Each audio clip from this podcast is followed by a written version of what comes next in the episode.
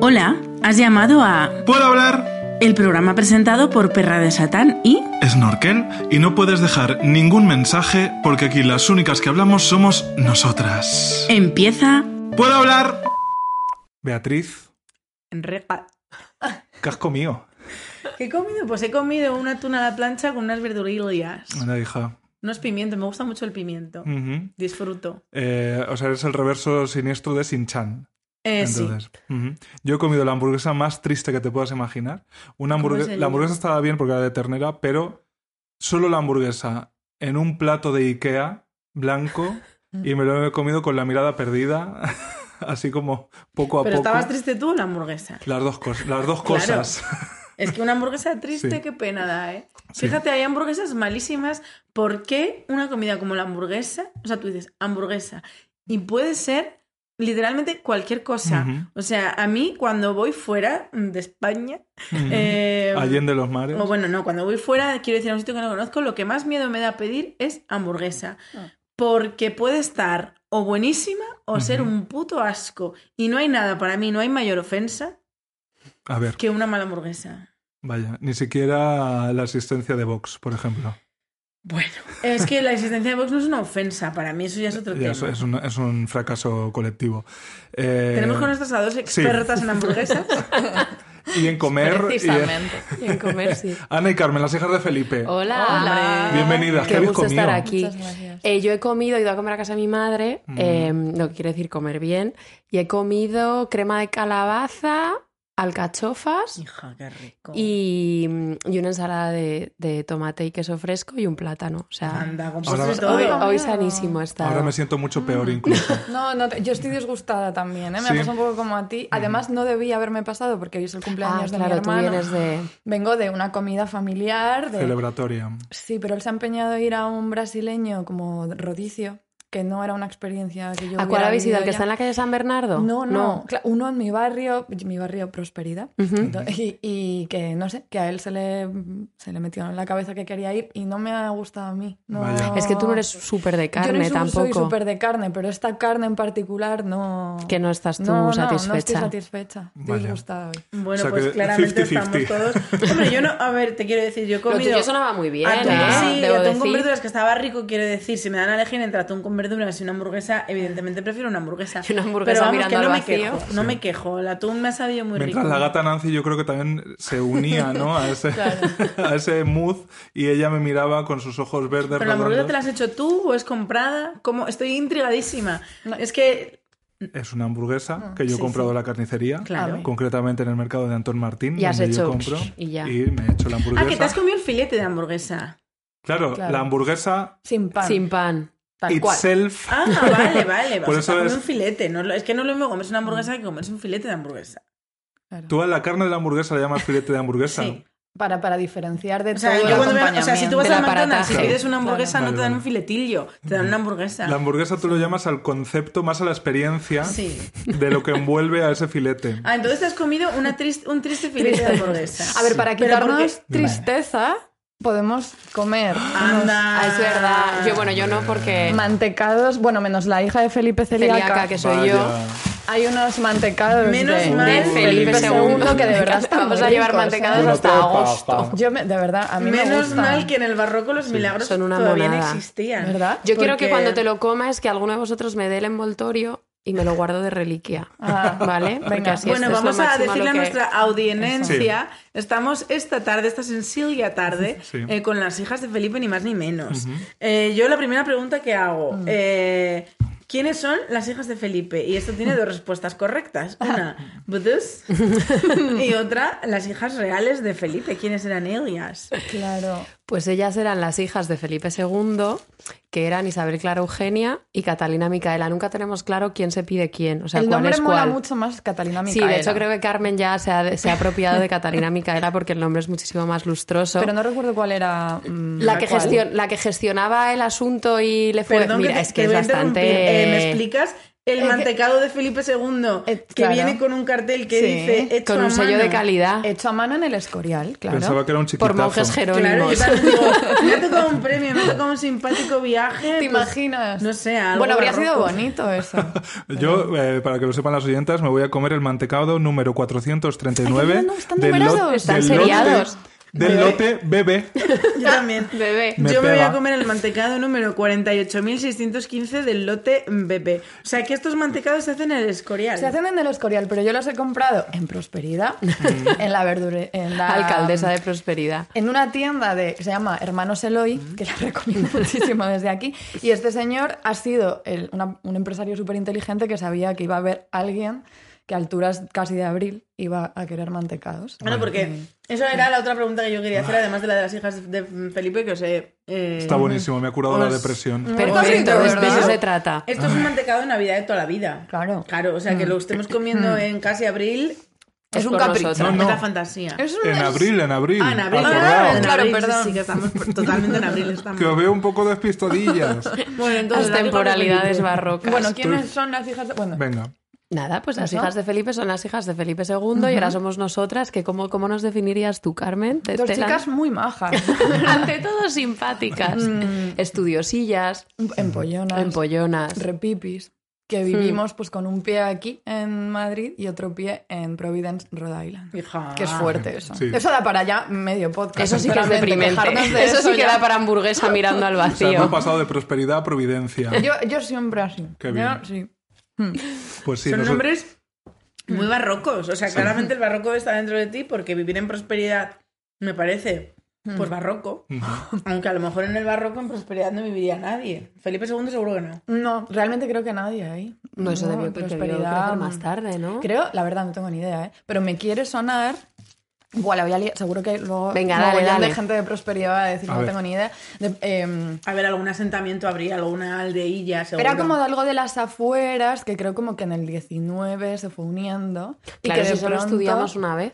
¿Lo estudiamos? En la clase que las que tuvimos de urbanismo Ah, y literatura. Joder, es que no he tenido muchas. Hemos pasado. Alguien tomó más, mejores apuntes en, en esa Definitivamente. Bueno, es que Ana es Yo quiero la- darle la, eh, mandar un saludo las- muy especial a Felipe II porque le ha salido el mantecado súper rico, ¿eh? Gracias, Felipe II. Ana es la, la hija de Felipe CPU. Ella almacena y yo ya cada vez recuerdo menos cosas porque puedo recurrir a ella en cualquier momento. Cada vez va fallando más la CPU con los años, ¿eh? Voy perdiendo Del memoria. mío la CPU, o sea, eh, 1999 instantáneo.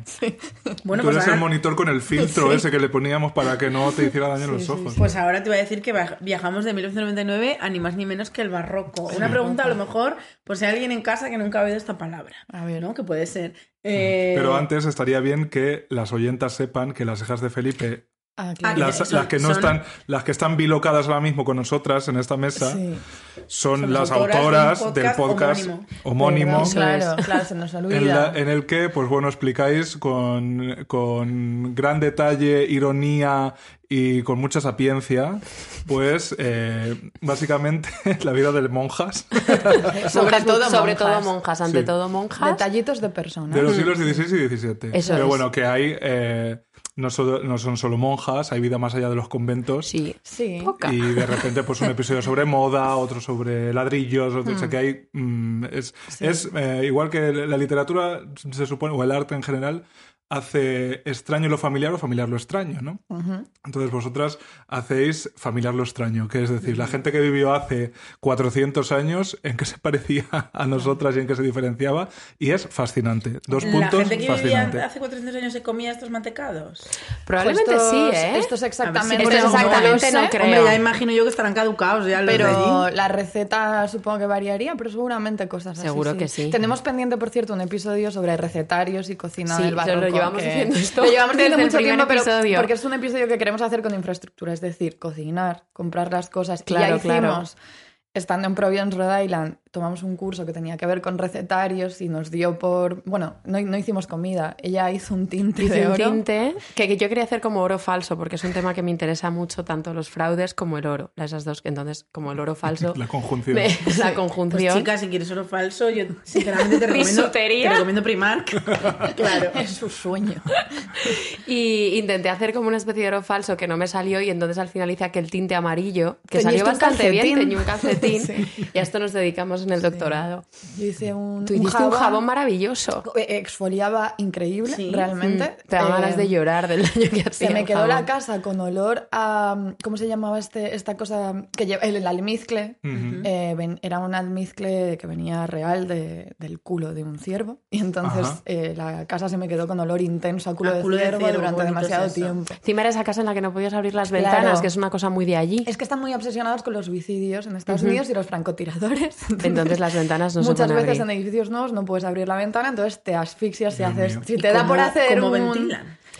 Hay circuitos supuestamente interiores de ventilación, pero no hagas nada con almizcle ni nada. No hagas Este es jabones el es culo de, ciervo siempre mejor fuera, outdoors. Eso es, eso es. En su hábitat natural. Pero pues sí, pues tenemos un podcast en el que Sobre el hablamos de estas cosas. Es verdad que no todo es sobre monjas y conventos, pero cada vez vamos yendo más allá. También creemos que es lo que más gusta, la verdad. Es por sin duda lo que más gusta, ¿eh? O Sí. sea, nosotras empezamos, de hecho, bueno, el primer episodio fue sobre las monjas endemoniadas, pero luego empezamos como a diversificar temas un poquito más y todos gustan en general, como que a la, a la gente le da vidilla, pero lo de las monjas es como que yo ya siento que si en algún episodio no mencionamos como alguna monja perdida es como una traición a las Sí. oyentes bastante, bastante intensa. Hombre, yo como oyente medio creo que, eh, claro... Oyente medio. Oyente medio, oyente medio es esa zona, ¿no? De, eh, de los oyentes que están en permanente conflicto. Eh, no, claro, la- o sea, hay algo muy fascinante en la vida de esas mujeres que, por una parte, pues decimos monjas, qué graciosas, qué inocentes y sorcitroen, eh, y eran más fuertes que mi puto coño, vamos. No, era muy fuerte. Claro, y además que ser monja, esto ya lo estoy yo deduciendo. Ver. si me equivoco. Ser monja en el barroco no tenía, aun- por mucho que nosotros pensemos desde nuestra mirada actual, uy, se me está tragando Felipe II.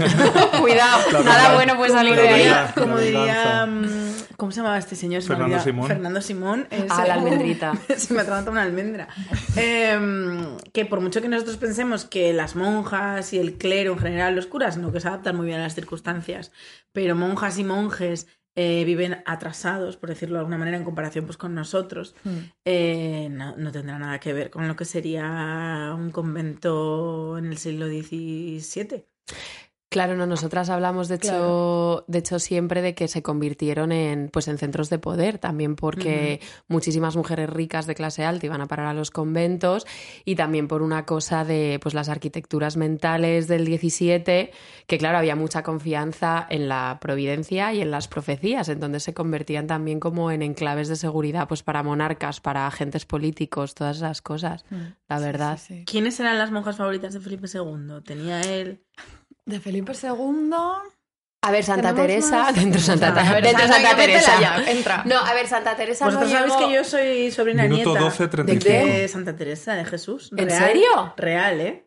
Pero, pero a ver, mm, por favor. Eh, por empieza, o sea, nos Pues callamos mira, ya. eh, resulta de que eh, es que claro, esto pasó cuando yo era muy, muy, muy pequeña, entonces a lo mejor la mitad de esta historia es invent, pero la otra mitad es real. Venga. Entonces, yo me apellido Cepeda. Pues ya, claro, ahí lo tenemos, ya Entonces, digas cuando al poco de yo nacer, bueno, al poco de yo nacer, quiero decir, con cuatro o cinco años, o sea, yo no sabía escribir porque recuerdo que al firmar me cogió mi padre la mano para hacer la, el grabato, ¿no? Entonces yo no sabía escribir, por eso calculo que tendría cuatro o cinco años. Eh, pues mi abuela, mi abuela no es Cepeda, porque sino que se casó con un Cepeda, eh, pero ella era muy, muy, muy, muy religiosa, muy de iglesia, no sé qué, y eh, le gustaba a ella, eh, no sé, eh, el linaje familiar. Y, mm, y entonces contactó con un convento de Ávila, eh, pues para decir que hay otra descendiente más y tienen que ir a firmar. Y al parecer, pues toda mi familia ha pasado por un libro que hay allí para firmar como descendientes del linaje, o sea, porque como Teresa de Cepeda era, era un poco noble ella. Eh, pues tienen como eso, pues sus familiares los tienen Claro, registrados. claro. Entonces yo estoy ahí en ese libro como descendienta. O sea, figuras tú, o sea, tú fuiste al libro y ahí es donde tu padre te movió la mano para... Claro, Oye, menuda porque yo era- experiencia. porque yo era demasiado pequeña. Me hubiera sí, encantado que te moviera la mano. Eh, Dios sí, no, mismo. como un, un rayo que entrara en ese momento por la metal. Pero esto es Perfectamente. Porque sí, yo siempre digo, además, y esto lo digo un poco de broma, pero también en serio, que pienso que Ana debe ser un poco descendiente de Santa Teresa. Según Carmen nos parecemos físicamente. Físicamente y todo es un poco reencarnación, pero tú real eres. Tú real eres- de- A ver, real, te quiero decir. No, yo, yo ya, sí. Yo a mí me gusta creer, igual que No, nada, hay que creer, a partir de ahora Pero se va yo a no decir. sé hasta qué punto, Como, ojo, grabamos un que- podcast con la sobrina nieta de Santa ¿Qué me queda a mí? ¿Qué me queda a mí Nos de cuenta Santía? todos los detalles familiares, ¿no? De, No sé, el gusto por las drogas, quizás, no lo sé. No sé qué podemos tener en común. por el éxtasis. Bueno, también soy escritora, ¿no? Claro, ves, bueno, ya, ya, ya, es, ya es mucho. Ya es Claro. muchísimo. Así que... Pues sí, Felipe. ¿Qué, qué horóscopo eres? Ah, soy bueno. Virgo. Mm. Santa Teresa era Aries, pero bueno, eso no se Bueno, por ya el sería mucha linaje. casualidad. un pequeño escollo. la historia ya se tambalea. Sí, pero bueno, no me importa No, pero tú eres las- cáncer lo de- y claro. da igual. Lo de las monjas y Felipe II, yo sé que Santa Teresa le escribió, eh, porque eran coetáneos, entonces Santa Teresa le escribió varias cartas y ella, y la- bueno, todos los estudiosos dicen que probablemente ni siquiera llegaran a manos de Felipe II, pero ella muy lista y entonces simulaba mucha confianza con el monarca, de tal modo que el secretario al leerlo dijera, vamos a echarle Hay una mano a esta monja que está fundando esta nueva orden religiosa, porque trata con mucha familiaridad. Como con mucha veneración, pero también como, bueno, como, como decíamos la "Felipín, semana Felipín". pasada, eh, ¿y qué más monjas había? A ver, luego estaba esta monja que no es que realmente no acabaron teniendo muy buena relación porque, porque eras, bueno, Sor Margarita de la Cruz, Sor Margarita la Cruz. la monja más espectacular del convento de las descalzas. em, Tenían concursos de belleza. eh, sí, eh, Ha de sido belleza- coronada la monja más espectacular. Bueno, de hecho hay una de descripción, Descalzas. hay una descripción muy bonita de la cara y las cejitas de Sor Margarita de la Cruz, pero ella, bueno, es que la querían casar con Felipe II. Felipe II quería casarse, que era como era sobrina realmente. Sí, era pues estas todo. cosas, o sea... y, Esas cosas pasaban, y sí, ella se empeñó mucho en ni de coña casarse con Felipe II y tiene una frase que no recuerdo porque no tengo la CPU de Ana, pero era, o sea, no recuerdo tal cual, pero es Ah, es bastante verdad, la bonita. frase aquella... Como la de eh, no voy a ser, yo qué sé, como no voy a ser, vamos, que para casarme con este me caso con Dios. Sí, no- básicamente, vino a decir. básicamente vino a Pero y luego eso. esa que tú, que ese libro que yo no me lo he leído, pero creo que tú sí, la Lucrecia esta, que no era monja, pero que sí que era de las profecías, ese- ella es de la época de Felipe II. Es de la época, sí, sí, sí, es de la época, pero ah, que es claro, la que monja no la... nada. Claro, era Sí. simplemente como una, pues una mujer, que yo siempre he creído que era monja, porque por defecto es lo que tiendo a pensar, pero no lo Te gusta era. pensar bien y- de la gente, ¿no? Claro. Y, pero ¿cómo fue que esta predijo el desastre de la Armada Invencible, Sí, bueno, ¿no? pero dijo muchísimas cosas, muchísimas, pues no se cumplieron, por lo que fuera, pero lo de la Armada Invencible sí, tenía como muchísimas pesadillas, sueños, eh, y lo supo utilizar súper bien. Como sabía a qué secretarios y a qué gente, a qué cortesanos irles con el cuento. Y parece ser que su madre eh, también era un poco madre de la pantoja, mucho sentido del espectáculo Ah, y supo cómo ser buena manager. Del momento. es verdad. ¿Cuándo fue esto reciente? Mm, No vamos. mucho, sí, sí. Claro. Fresh, freshly Dep, Sí, sí, sí. Bueno, pues un momento aquí de recuerdo. perdido. la doña Ana. Pero pues sí, sí, la movió muy bien y... eh, Pero acabaron abriéndole un proceso inquisitorial sí, y sí. todo. o sea, es, que, es que claro, tener todo. es un poco como, como la persecución judicial a la pantoja. Esa sería... la- sí. Con nuestra obsesión de trazar vínculos pasado-presente. Mm. Pero Felipe II sí que era religioso, pero luego pasaba de las monjas. Era muy capillitas. Eh, Pero él estaba Sí. muy bueno. eh, tenemos en el episodio que más se nos, fue de, se nos fue de las manos con mucha diferencia, que es el de las reliquias, que dura dos horas y media. Bueno, es que da prácticamente de estábamos total y Pero es que completamente sé, Tiene usted como de los, de Sí. los, bueno, iba a decir de los highlights de la vida en Providence, pero eso no es difícil, pero en general como... Ese y no tirarme por la ventana, porque no habría. Claro. Si tenéis tres horas de vuestra vida y no sabéis a qué dedicarlas, por favor, poned nuestro episodio de reliquias, porque... Sí, y ahí hablábamos mucho y es verdad, y Carmen contaba que Felipe II sí que estaba muy obsesionado con sus monjes jerónimos con los que convivía en el Escorial, en concreto con Fray José de Sigüenza. Ah, Entonces, obviamente. ahí Pero obsesionado había... a qué nivel? Obsesionado a nivel... Claro, hablábamos en ese episodio de una escena que, que de hecho hay gente que reacc- gente... Fíjate que la gente de la academia de la universidad reacciona súper bien al podcast en Sí, en general. general, sí. Que eso nos sorprendía mucho porque, claro, tratar todo este asunto... Nos preocupaba Mundo Monjas como podían Porque reaccionar. fuera de coña lo, creo Claro. que lo tratamos como con mucho respeto, aunque nos echemos unas risotadillas. Claro, que no, que no está reñido, pero era una cosa que nos preocupaba y ha ido todo fenomenal. El mundo universidad también. Pero justo hubo un comentario que pusieron en Twitter, algo así como que ese momento que describíamos, que realmente para mí es casi cruising en el relicario. Pero ¿quién nos dijo algo? Yo ni me enteré. Es que no te. Bueno, lo, lo dijo como de broma, no, no voy a decir el nombre. Vale, bueno, alguien, X persona. Dijo como, eso no me convence. Es como, bueno, el rigor, obviamente, no estábamos en el Escorial en 1572 para saber qué pasó entre ellos, pero eh, este eh, José de Sigüenza era el bibliotecario y el, bueno, quien cuidaba las reliquias también eh, de- del Escorial. y con quien pues Felipe II hablaba todo el rato. Él era como, era religioso, pero también como obseso, fetichista, como que las reliquias le obsesionaban saber dónde estaban. Rutinitas. Además iba como, no, pero José, Haz la descríbeme- recreación. El huesilio. Descríbeme y cómo es y dónde están y vamos a recolocarlas. Un poco como... Pero hay algo sí. muy como muy erótico en todos esos intercambios Claro. y toqueteos de las reliquias. Y hay un, hay un pasaje que escribe José de Sigüenza en un libro que tiene que se llama La Fundación del Monasterio del Escorial, en el que él habla de esos momentos que él pasaba con Felipe II a solas en el relicario, con los relicarios y todas las reliquias. Y Y, le claro, cantaba Pisa Morena. a ver, a él le interesaba, obviamente, Morena. hay mucho de voy a, voy a utilizar las reliquias que nos unen tanto, en las que yo tengo mucha responsabilidad para dar a entender que eh, soy alguien súper, súper cercano a Felipe II, pero también hay como una pasión ahí, un erotismo en... Bueno, de hecho es que dice, y entonces él muchas veces me besaba, o sea, quería besar los huesos que yo sostenía en mis manos y no le importaba besar estas manos. y ahí es cuando yo grité en el podcast, son maricones. Claro. y luego nos escribe como gente mega seria de la academia como, esta es muy interesante el episodio de la reliquia. sí. De pronto muchas veces recordamos como, ah, esta persona escuchar, desquiciada". esta persona en, en un congreso, que por cierto, mañana nos vamos a un congreso, Mañana nos vamos. y de pronto pensar, ah, esta persona nos ha escuchado gritar, A maricones. mi madre no le hombre". hizo mucha gracia. Vaya. A tu madre no le hizo gracia que llamaras maricón a Felipe II. No le hizo gracia. Vaya, por si había demandas judiciales, ¿no? Como María del Monte. no, pues eh, cualquiera que de verdad no haya escuchado ah, vuestro, vuestro proyecto, eh, porque creo que ahora mismo ya desborda un poco el formato podcast. Eh, claro, la, la cosa es, cuantísimas cosas fascinantes han pasado todo el rato. Ya.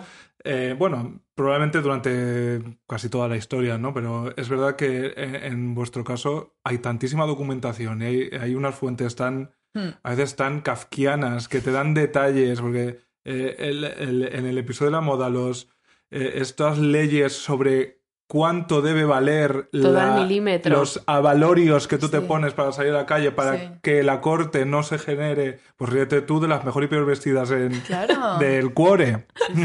Vamos. Y las redadas en la calle para medir que tu cuello no Claro, se- y no se además hay como muchísima documentación como de como de personitas perdidas, o sea, como de mogollón de registros de hace como, como un par de años o algo así, invitamos a un profesor a la universidad que él trabaja, ¿cómo lo llamaba? Como personas menudas, es que el nombre era Personas muy guay. menudas, personas sí. menudas, que son como gente olvidada Hmm. del 16 y del 17, que él lleva pues toda la vida rebuscando papeles en los... De la época, entonces. Son locos bajitos. Literal. Y, y claro, sacaba casos súper fascinantes de pleitos, cosas, aquella mujer que vendía sus, las mujeres que vendían su sangre menstrual. eh, ¿Qué me dices? Eso es un negocio, me Es un interesa negocio. mucho. sí, porque como claro. claro, era como para porque querían cuando cuando se te pasaba el arroz para casarte y te quería era un poco eso, ¿no? Y te querían casar cuando ya no eh, tenías la regla, pues se montó como aquí todo el mundo veía la ventanita de la oportunidad, pues se montó todo un negocio de eh, venta de sangre menstrual Mm. para simular que tenías la regla. Hay que, de esto es algo como que de hecho creo que le deberíamos preguntar a él que Y nos cuente bien porque episodio. a yo, yo de vez en cuando me acuerdo y me parece un caso jugosísimo. Eh, Siempre que contamos, que recordamos esto de, de la sangre que se vendía, claro, me acuerdo de que yo al principio, antes de que nos explicara él que era para que la vendían, yo me, pues, me voy automáticamente a, a recordar cómo en casa hay una amiga mía, Andrea, de adolescente, una vecina con la que no sé por qué pasábamos a veces ratos, nos dijo que utilizásemos la regla para hacer conjuros y enamorar. Sí, muy de la. Bravo, ¿eh? Muy de Sí, la es Bravo. súper de la O sea, bravo, como- incluso de la loca. Sí, sí, Claro, sí. Tú exprime el Tampax en la Coca-Cola, se lo das y mano de santo. Y y pensé que la cosa iba a ir por ahí, porque claro, el barroco también era una época muy de mejunjes. Seguro que lo hay. De hecho, yo Sí. te- tenemos, hay, hay- tenemos muchos episodios de cosas que nos fascinan pendientes. Uno es como sobre cosas de lactancia y así, porque Sí. aparece todo el rato. Y sí que tenemos muchas ganas de hacer un episodio sobre la regla, pero no es tan fácil encontrar, encontrar información. Claro, es que sí, eso todavía. O sea, Claro, si es que todavía, hasta- claro. Hasta hace 20 Claro. años, pues Claro. como para registrarlo. De no, hecho, pero y luego hay cosas, muchísimas cosas muy fuertes registradas. La cosa es que, claro, hasta que no llega alguien y hace como recopilación, Claro. búsqueda en el archivo y luego lo pone junto y luego tú vas y te lo lees, pues Claro. cuesta. Pero hay cosas increíbles. El otro día, bueno. En, en primicia estamos preparando un episodio ahora que hemos gritado lo de recordado cómo gritamos Ah, maricones. es verdad. Un episodio que nos hace mucha ilusión que es sobre maricones, Maricones. del barroco y había y es increíble la, la de cosas que hay registradas y las descripciones que hay y todo. eh, es bastante Ese, va a ser- fuerte. ese sí que va a ser fuerte, jugoso. sí. Sí. pero con lo de la regla y el, como el, el cuerpo de las mujeres y demás, porque justamente Santa Teresa muchas veces de lo que se queja en sus cartas, pues le duele todo a la mujer. Y, una, y en una de las Pues mira, cartas en de... eso. Hay una regla muy mala. Pues ella, yo, yo horrorosas también. Pues ella se quejaba muchas veces en un par de cartas de que, le- de que alguna monja le había mandado un remedio para el mal de madre. Mm. Entonces, mirando el mal de madre, que es algo de lo que se queja la Celestina también, que estaba como, claro, asociado como a mujeres vinculadas a la prostitución. Y el mal de madre se supone que es un poco como los dolores de la regla, pero se creía en la época que era como una cosa medio vinculada a la, a la melancolía y que creían básicamente como que un sapo o algún animal medio diabólico se te asentaba en el útero Mm. y de ahí podía como, como nublarte, ver, nublarte la yo he tenido visión. retortijones que Sí, yo también, sapos, yo también. sinceramente. Y, y luego en los todos los en o sea, eso en todas las ediciones de las cartas y cuando las van a imprimir y todo eso se lo tachan. En plan, como no, no, no, no puede hablar Claro. del madre madre y siempre dicen como mal de estómago y le quitan lo de mal de madre. y está ahí como tachado en los manuscritos. Censura, censura de las reglas. Censura de las reglas, sí, Eso sí. es co- como en Cien años de soledad, cuando una describe algo que le pasaba también en el coño y lo escribe con tanta metáfora al médico por correo, claro, el médico le intenta arreglar el estómago. Es que puedes caer por ese lado al final. Con las descripciones de la, de, de la época, de todo lo que tenga que ver con el cuerpo y las enfermedades en general, a nosotras nos fascinan siempre porque somos un poco, bueno, Ana, lo puedo decir, es la hija de Felipe un poco hipocondriaca, Soy- pero en general... Los humores, Los eh, humores soy- estoy bastante. sí, Cada Ahora vez que no, Carmen es- dice esto, yo añado acto seguido. Estoy bastante mejor. Es verdad, jo, voy a decirlo. Estás, te voy a felicitar antes de decirlo. Ahora está fenomenal, Aquí pero públicamente. es la hija de Felipe hipocondríaca. Pero en general las dos tenemos la salud un poco, bueno, como que sobre todo en Rhode Island, por lo que sé, allí nos da un poco más como... Flaqueamos. Sí, flaqueamos un poquito, no nos da tanto el sol, no sé qué. Y nos fascina mucho leer descripciones de enfermedades y en general de la época. Leímos por cosas que tuvimos que leer las cartas de Lope de Vega Mm. Eh, con el duque de Sesa y todo el, todo el rato como... Claro, es que imagínate Hoy esos no estoy cuerpos. bueno. Y entonces empieza como, como a describir el Además cuerpo, que por pero cualquier cosa sí. te ponías fatal. ¿Cuántas enfermedades de transmisión sexual tuvo Lope de Vega? Ve, probablemente muchísimas. todas, O sea, no creo que todas. se quedara sin probar una. No, la verdad. Qué desagradable ahora la- mismo. Le dieron la duodécima gratuita. Vivía aquí al lado, además. Mira, ya le invitamos también. Claro. Vivía aquí al lado. Luego hay unas descripciones también ah, que son muy desagradables, la verdad. El, el- el monje que yo sostengo que tuvo algo con Felipe II, porque me gusta sostener que lo tuvo, em, Sigüencita. tiene Sigüencita unas descripciones de la muerte de Felipe II, de la agonía de Felipe II Dios y mío. del proceso que pasa el cuerpo de Felipe II, que son una cosa de verdad mm, muy fuerte. Mintenelu. A ver, se ha, se ha hablado mucho, o sea, la muerte de Felipe II es ca- casi legendaria. No, no, eh, claro, Mm, claro. Pero hay muchas descripciones eh, del momento, como de los médicos demás. Por cierto, que el médico, uno de los médicos que estaba presente, que publicó una descripción de los últimos días, pero es bastante más light, y dice mío, es quién como estaba. Michael Jackson. Sí, sí, sí, es que claro, es como, ¿eh? claro. Pues describe como quiénes están, dice los testigos, y a Sigüencita no lo mete. A Sigüencita no lo no. No pues sé si es un borrado Es claramente un borrado o de... Sigüencita buscaba estaba su- llorando porque si se le muere el No, no, amado, real lo, que lo estaba, dice. lo estaba mirando a través del Glory Hall. los ojos del cuadro ahí. Sí, sí, sí. Pero, ah, yo quiero saber un poquito de morro, a ver, ¿cómo se murió Felipe II? Ay, es de verdad. Sí, sí, Sí. sí, Eh, claro. mm, eh, Llora ya podrido, hipocondríaca diez vivo, o días. sea, claro, es que aquí vamos La tapas causa de la muerte oficial era... A ver, creo que realmente creo que era un mejunje de cosas. Como bien, tuvo- obviamente tuvo tenía la gota, salvaje. Esa pierna, bueno, no- no, Estaba bien, el cuerpo se fue pudriendo poco a poco. Que se le fue pudriendo el cuerpo en vida. Sí, sí, y entonces ya le fue pasando de todo ahí porque ese cuerpo pues ya no... Y, mm, no, o sea, realmente es que, se, lo, lo- bueno, voy a decir, con los mantecaos delante, mirando su retrato, pero Ay, voy a decir, es que describe eh, Sigüenza cómo, cómo se caga encima y todo. todo. Chicas, claro, la muerte, pero... pasan, Claro claro. que pasa, es la muerte real, pero él se, como que se recrea bastante en esa descripción y a la vez es como una descripción muy clínica también, como muy... Como muy de un manual de, de- de medicina, ¿sabes? Es, es- Eso es súper... De eso hay que hacer un episodio de cabeza. Todo esto no me lo habías contado. Haremos una- tenemos un episodio pendiente de eso. Esto nos pasa porque, para que la CPU anote. La CPU anotando. Y otro de, joder, testamentos. Claro, todo eso es súper interesante. bastante- No, pero descripciones de muertes así que, como decía Carmen, se mueven entre una especie como de, Mm. De, de ganas de ser súper asépticos, pero a la vez como muchísimo morbo de lo escatológico, hay un montón, la verdad, de esas. Porque todas las de San Juan, que se muere como Sí. cubierto de llagas. ¿Pero qué les pasa? Eh, pues claro, imagina. Yo me acuerdo hace unos años, en uno de dentro de anécdota de la vida, hace unos años, anécdota de la vida y consejo que doy a todo el mundo que conozco. Hace unos años tenía gotele en la pared, en una casa en la que vivía, de las múltiples casas. Madre mía, yo tengo Y- gotele. Na- cuida- no. Voy a morir llena de llagas. Yo tengo gotele también. Y me Eh, raspé como vistiéndome, desvistiéndome, era un poquito aguardi- aguardilla la casa y me raspé el, Ay, un dedo. Y nada, y seguí con mi vida con total normalidad. Sigo con mi vida con total normalidad, van pasando las semanas y la herida no se cierra. Pero bueno, yo pensé, me he raspado con la pared. aquí- Porque yo soy hipocondriaca para cosas súper escabrosas de causas desconocidas. Si luego veo el- mi dedo gangrenado, pero conozco la causa. ¿Ella se muere o, o y nada? nada, ya llegué a Madrid y una amiga dime, que me fue a buscar me dijo, tía, llevas todo el año creyendo que te vas a morir mañana y tienes literalmente el dedo gangrenado, vete a urgencias.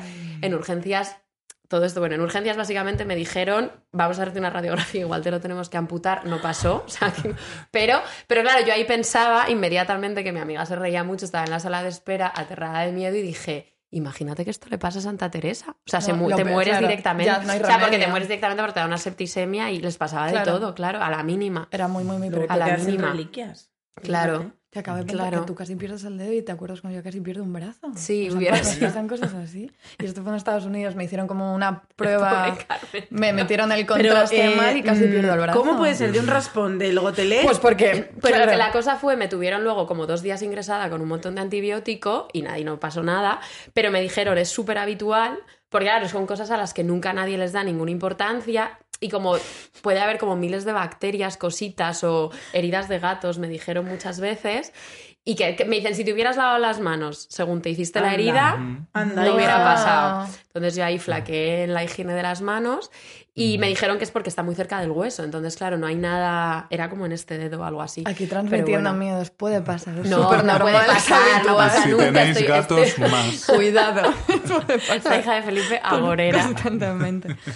No, pero ahí yo inmediatamente pues siempre pensé en Santa Y como también una cosa que, como en lo difícil que debía ser la sensación de dolor, o sea, el nivel de dolor al Sí. que estaba expuesto toda esta gente Sí.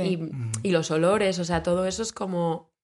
Sí, es, Mm. es oscuro. Sí, yo creo que en vuestro podcast, eh, em, como que la, en la cotidianidad de la historia, que es una cosa que no, mm, no le hemos prestado demasiada atención, es lo verdaderamente como sabroso ¿no? De, de la historia, porque efectivamente mm, se menta a Felipe II y pues em, eh, a Felipe II lo- el- uno enseguida dispara a ver si lo sabe colocar, qué años, quién iba antes, quién iba después, mm, qué pasó, qué batallas ganó, cuál perdió. No, cariño, es mucho más interesante que estaba haciendo la gente a su alrededor Claro, todo el rato eh, que las grandes gestas que él firmaba. claro, claro. Mm. Sí, sí, por eso hay nuestro afán todo el rato de recuperar como nombres propios, en plan la señora Margarita no sé qué, que vivía en la calle no sé cuántos. Le pasó lo que fuera. De hecho, es que no- una cosa a mí me pasa, porque mm, se me dan en general las fechas y datos así como muy grandilocuentes, se me olvidan, y la gente, por el podcast y en general, por, por el doctorado y todo, espera como que me acuerde de, ah, pues sí, cuando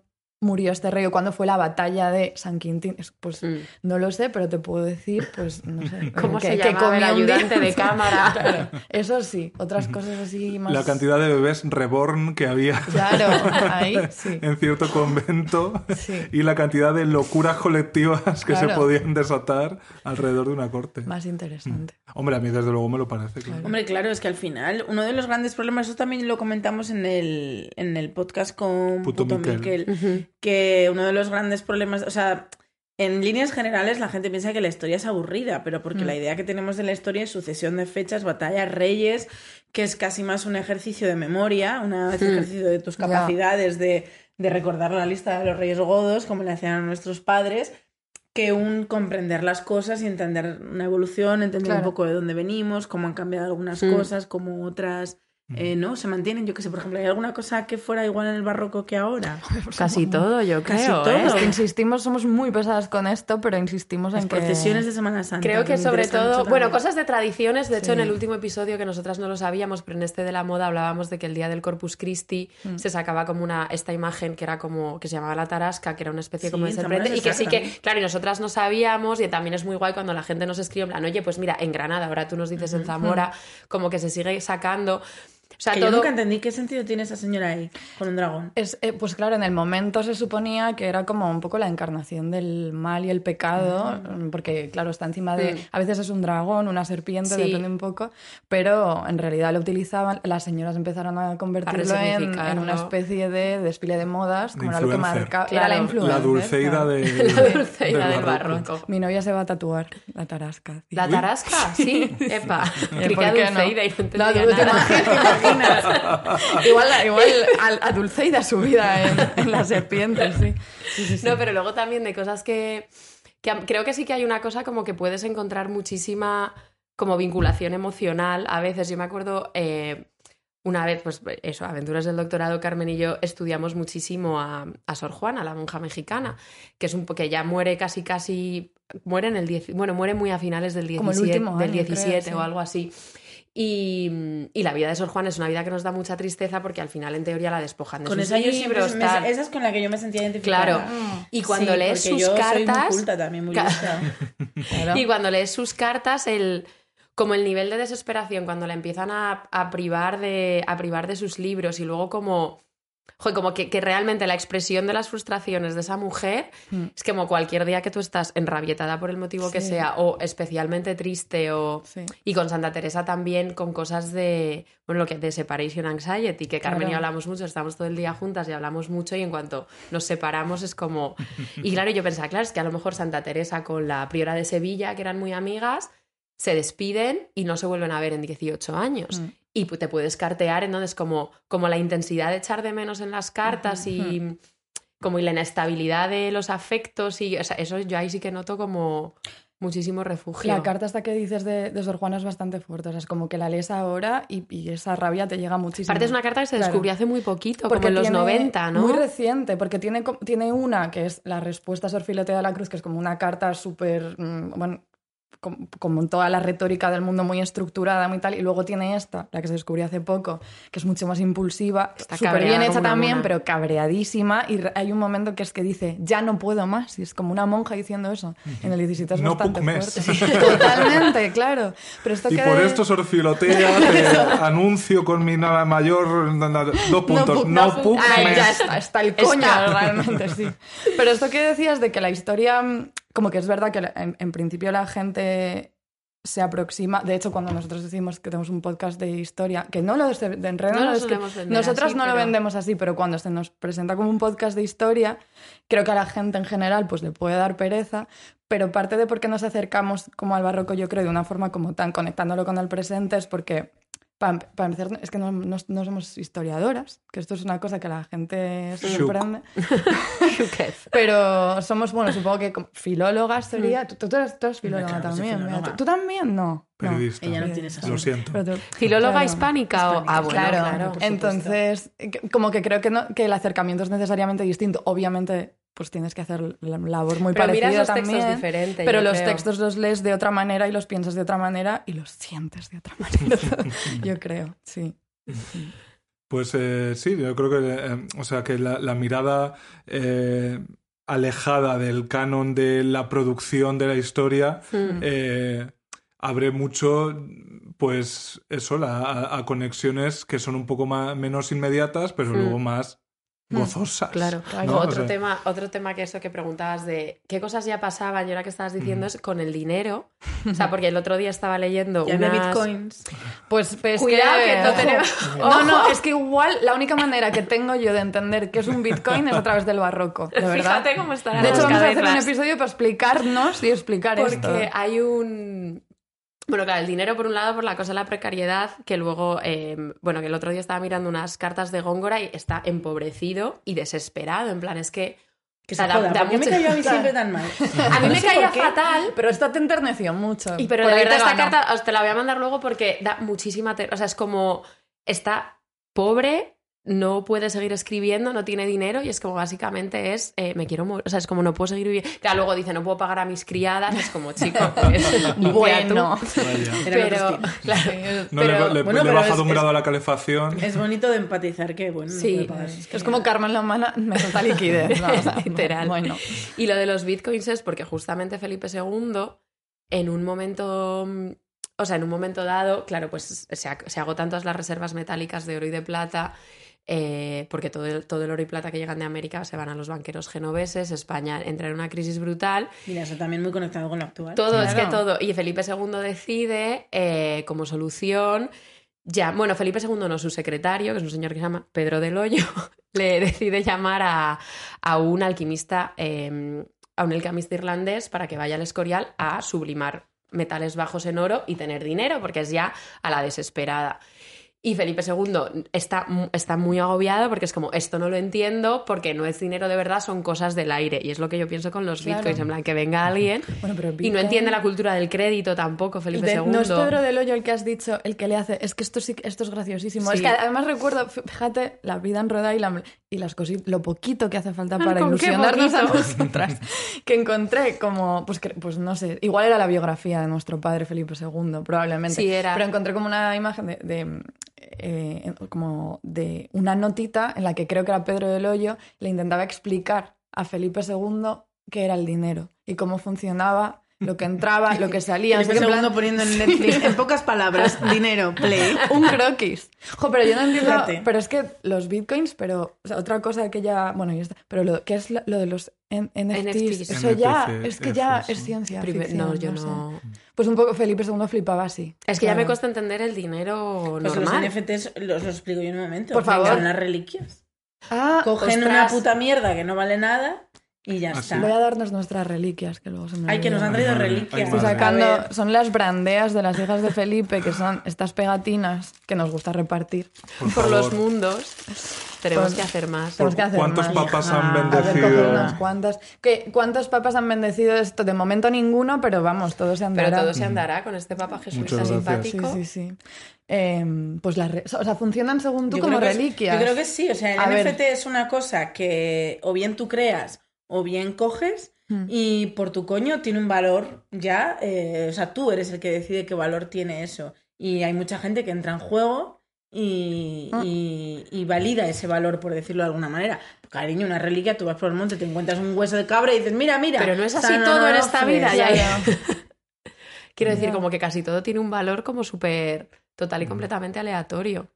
Sí, Ya. sí. En general. Pero esto es más radical. Menos ¿no? el oro. Menos el. Y aquí volvemos. Claro, tengo menos una, el oro. tengo una amiga que acaba de solucionar, eh, bueno, solucionar, ella le ha parecido bien solucionar un descalabro emocional eh, gastándose sus ahorros en, en, en NFTs. Mira, cada- luego cada los quien lo que necesite. Esto, la cosa es que te dan un certificado como de que lo que tú tienes es el real y es el único. O sea, realmente lo que vale es el certificado, no lo que has comprado. Entonces, Como que la es una. Pero como ¿quién una te da el certificado? La persona que pone a la venta eso. Mr. NFT. O sea, Pero- yo ahora mismo cojo un pelo de mi coño Claro. y yo digo, este pelo de mi coño es limitado porque me voy a hacer el láser. Claro. Ajá. Entonces ya, última oportunidad. Es el Pero último no- de su promoción. Pero, el, Ojo, pero el NFT no sería, Sería el pelo los- de tu los coño. colorones. Sería.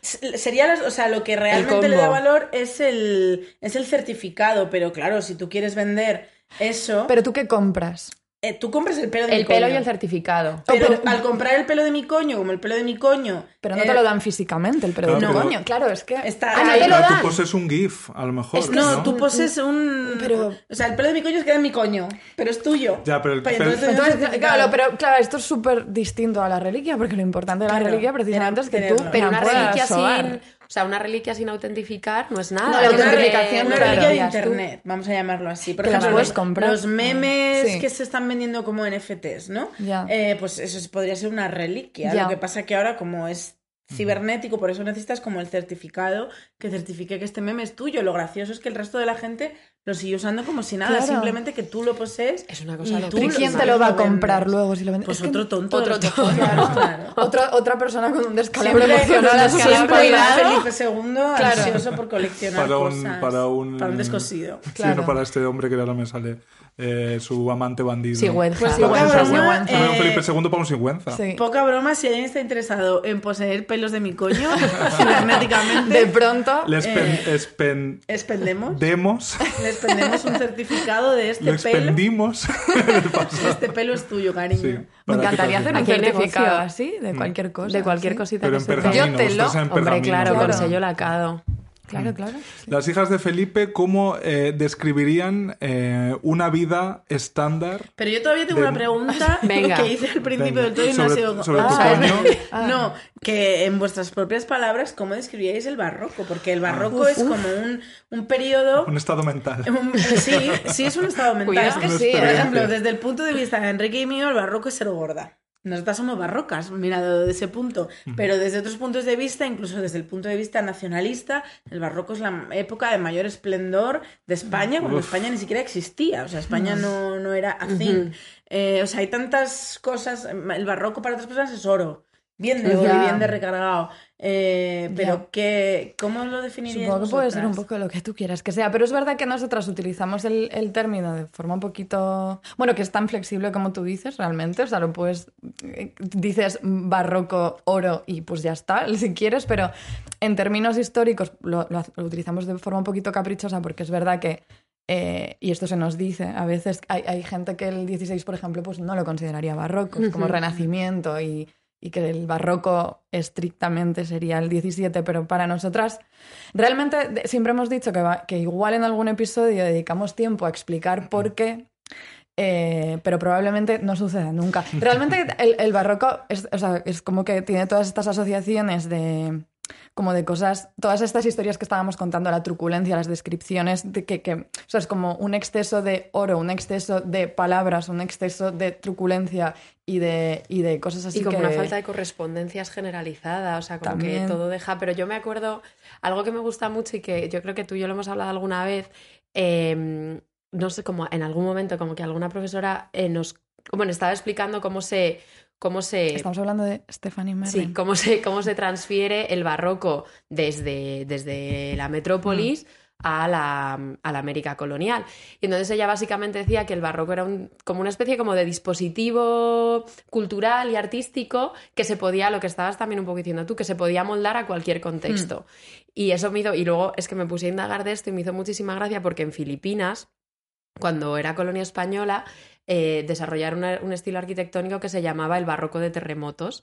Y entonces era porque, claro, querían hacer iglesias barrocas, pero no podían porque se les caían por los terremotos. Entonces adaptaron el molde barroco y hacían como unas iglesias como bajitas, así como chaparritas, y lo llamaban barroco de terremotos. Y entonces es como, es que vale para todo, Vale o sea, para vale todo. para todo. Pero yo creo que también por lo que conecta también, o sea, la idea de pensar el barroco desde ahora eh, y decidir que esta también es una época bastante barroca, De crisis. tiene que ver con, claro, de- con esa idea de la crisis, con, con- que en realidad en el 16 también ya, como un momento en el que como que el mundo se ensancha de una forma en la que todavía es súper difícil entender y concebir qué está pasando, las crisis de correspondencia económica, como mogollón de cosas que, que, que es como, pues, pues barroco también. 16 por un lado, según decía esta, esta profesora nuestra, es un poco como intentar encontrar todavía cierta armonía y correspondencia y ya el barroco es como pues... Es como, pues, pues no. hay ahora que tirar con esta crisis Pero- brutal. pero sí. sí. pero creo que también como todo este, el desconcierto, lo que decía Carmen antes, en plan, ¿qué coño es un NFT? O como una especie como de desconcierto brutal de cosas, oh, pues yo qué sé, la pandemia, o sea, como, como, como un montón como de acontecimientos arrolladores, la crisis económica del 2008, los bitcoins, o sea, como, como muy difícil, como que se pierden los parámetros que tú tenías para entender el mundo y te, te buscas la vida un poco. Sí, Un exceso de sentido. sí. O sea, Quizás, sí, claro. sí. Sobredosis Igual podemos... de sentido. Sí. Sí, igual el barroco se puede empezar a definir así directamente. Mm. Sí, es, es, eh, yo lo que decía antes, que la, la- esa- ese engreimiento contemporáneo, que supongo que lo han tenido todos antes que Hmm. nosotras, quiero decir, de, no, esto fíjate, la, la historia visto así como un conjunto, cómo se podían creer estas cosas, cómo Ya. podían actuar así, cariño, No, eh, nos no. están pasando, o sea, enciende las noticias Yo y siempre- desde el bofetón de Will Smith. Ostras, eso, ¿eh? Es, momento. eso. Por favor, Mm. a la guerra de Ucrania, o sea, ¿qué diferencia hay con más de 400 o 500 años? Siempre yo me decía, pero ¿cómo pudo ocurrir los campos de concentración? ¿no? Es como que no te lo explicas porque ya se supone que era una sociedad avanzada, civilizada, no sé qué, y luego empiezas a ver cómo pasan las cosas a tu alrededor y es que simplemente no puedes hacer nada o no sabes hacer o te quedas en shock viendo la vida pasar. Mm. Pues es que sí. Y en el barroco así que cosas fuertes eh, pasaban que les afectase a la gente de a pie, porque yo una cosa que siempre me he preguntado es eh, que perdiera la Armada Invencible allende los mares, eh, ¿realmente cómo afectaba la vida real de una persona que vivía en Madrid en... Quizá en En Madrid más, porque claro, era, Era era la como la corte. corte y estaban todos Bueno, pues en como- Zaragoza. saban- en Madrid eran probablemente todos sabandijillas yendo a, a enterarse. Pretendientes que se llamaban. Pretendientes. ¿Cómo se llamaba el sitio este en los mentideros? Eso. Eh, ¿Las escaleras de qué eran? Por aquí cerca también todo. Sí, el sitio donde iban todos a enterarse de todo. Probablemente ahí les afectara más porque cualquier movimiento que pasara sí, Sí, les luego- afectara, pero luego Zaragoza. Ya, es que era otro reino, o sea, yo no... Pero, pero, por ejemplo, yo algo que sí que pienso es en cómo te afectaba, eh, como tu, tu- cómo, estaba, cómo tu entretenimiento estaba súper disciplinado. Cosas tipo, se muere... Cuando fue como que se muere Felipe III Hmm. y Felipe IV prohíbe los teatros durante no me acuerdo cuántos años eran, pero un montón de años. O eh, durante muchos años también de como un poquito antes de mil, o sea, o sea, como de 1630 a 1636 se prohíbe como imprimir novelas y comedias. Entonces, claro, o sea, como, como una persona de a pie se te corta todo, Mm. pues no sé, como todo el disfrute, todo el entretenimiento de la vida. Entonces yo creo como que todas estas como grandes catástrofes que creo que a día de hoy también afectan como un estado de conciencia general, pero en esa época era como, mira, pues que se cierran los teatros y los teatros se cerraron. Sí. Mm. También había muchas medidas que no funcionaban para nada. Eso, una cosa que es muy graciosa de esa época, a mí me hace mucha gracia cuando lees, eh, por ejemplo, con lo de la ropa, lo decíamos, lo de las, la- las leyes suntuarias, como que no es que hubiera una, es que son tropecientas una detrás de otra, porque, Porque en realidad no se hacía ningún caso. Y con lo de las monjas igual. em, por ejemplo, en, hace poco hicimos eh, un episodio, bueno, lo hicimos en directo, que esto nos hizo mucha ilusión, que nunca habíamos ilusión. hecho eso, y era sobre, bueno, monjas, dinero y TikTok, y hablábamos de, pues de monjas que hacían, que hacían música, que cantaban y que eran bastante divas y intentaban como saltarse las prohibiciones de hacer música dentro del convento. Y el hecho de que existieran tantísimas leyes y tantísimas normas también internas de- dentro de, de- de, de las órdenes para que no lo hicieran es porque estaban, se- estaban encontrando Todo el hueque, o sea, cualquier resquicio que hubiera en esa norma, ellas lo encontraban y se lo saltaban y pasaba lo mismo con la ropa y tal, o sea, la gente era pues rebelde, claro. Constantemente. Sí, a mí sí. también una que en algo que, bueno, como os he dicho antes, me encanta el oro y las cosas falsas, es decir, la bisutería. Y hubo muchísimas... Y hubo muchísimas leyes para intentar prohibir justamente la bisutería. Es como si son joyas de oro, que sean de oro, pero no me vendas como oro cosas que no lo son. Y lo mismo, se están como 20 años sacando los alcaldes de Casa y Corte de Madrid, haciéndole peticiones al rey en plan, oye, por favor, prohíbe esto, porque es que no hay forma de parar como todas estas baratijas. Claro. Entonces, Pero todo en general, como que una cosa que, que me alucina del barroco es lo, y de todos estos materiales que encontramos en archivo o cosas así es, en realidad, la misma extrañeza que siento a veces viendo cómo... O sea, por ejemplo, cómo gente se salta esas normas o utiliza, yo qué sé, em, utiliza cosas que estaban prescritas desde arriba o lo que fuera de una manera que ahora lo leemos y es extrañísimo, es la misma manera en que de pronto ahora, yo qué sé, ves TikTok como alguien utiliza TikTok de una forma que no te esperas, ya no solo las monjas, sino... Es que esto no te lo he contado todavía, pero... A ver, qué rarísimo que no lo haya contado. Es de esta mañana, es que esta- descubrimiento. solo puede ser esta mañana. Hay un señor, por ejemplo, que creo que es de Jaén, bueno, toda mi familia es de Jaén, eh, y, y es que creo que es como de algún pueblo de Jaén o algo así, creo que es agricultor, se llama Giner no sé qué, es un señor como de 60 años que se ha hecho una cuenta de TikTok y en lugar de entrar en los códigos TikTok de, pues yo qué sé, pues ni, ba- ni baile ni cosas así, eh, que ya se hacen millones de cosas, pero no sé, él, él de pronto hace bocatas.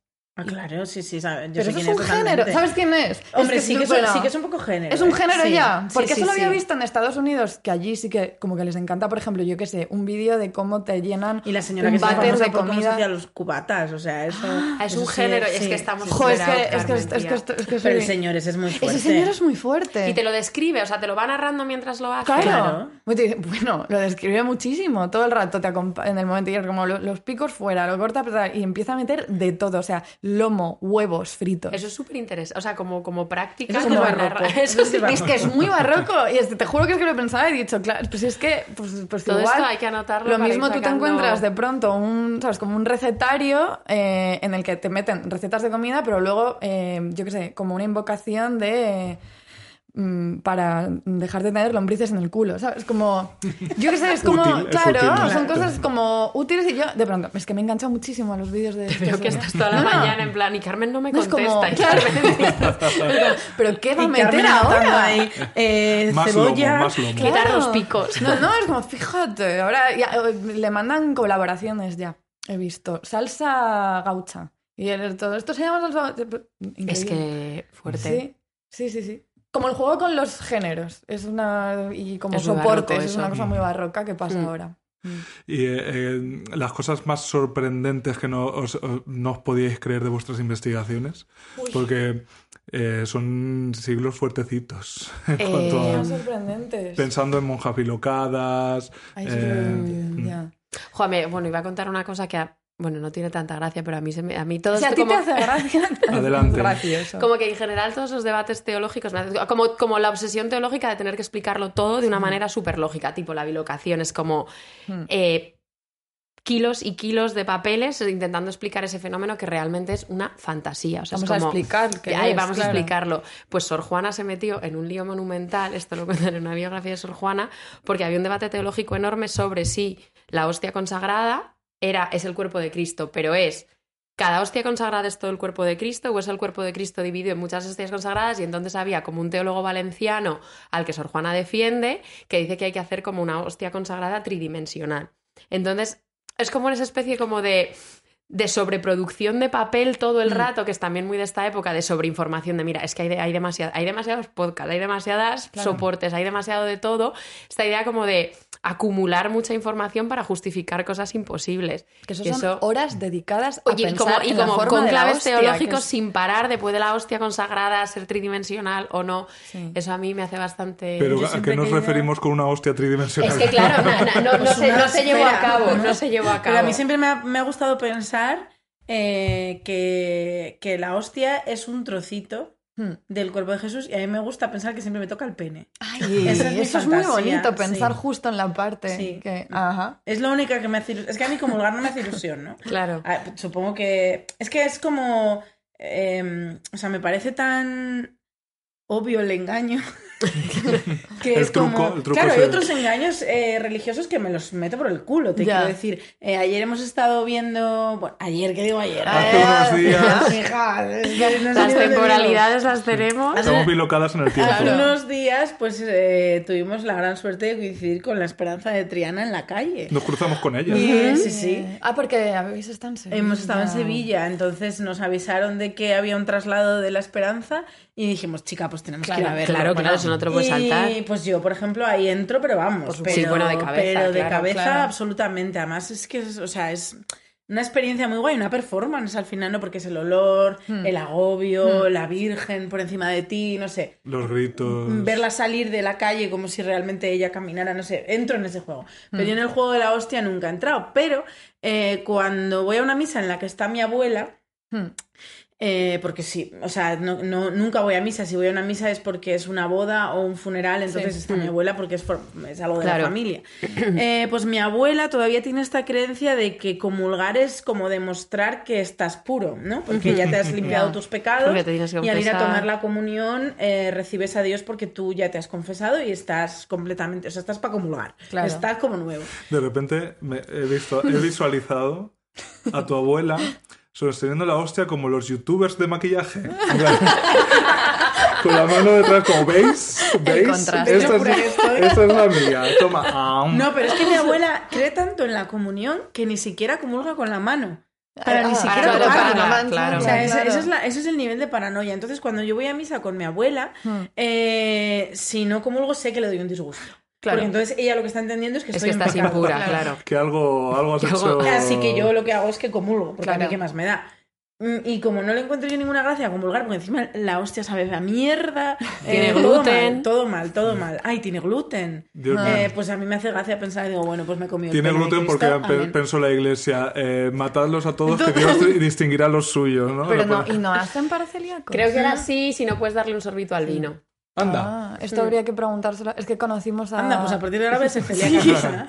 Con- Me pregunto, el, el padre Damián, que es un, que es un, un Cura sacerdote tiktoker. que fue a la voz, eh, y que da misa en Aluche, realmente. sí, sí, Te- que- eh, es que Es tiene el que baila ese, que te canta y... Sí, sí, sí, sí. O sea, hay varios, pero este Claro, es uno de los más este es la sonados, la verdad. Mm. Era Y, majísimo, las cosas como son. es, es una persona que seguro tiene, tiene Una solución a la celiaquía. las- No, pero si hay hostias para celíacos. Sí, ¿eh? sí, no, seguro, Lo si que hay pasa de es que todo creo para que la tienes celíacos. que llevar tú.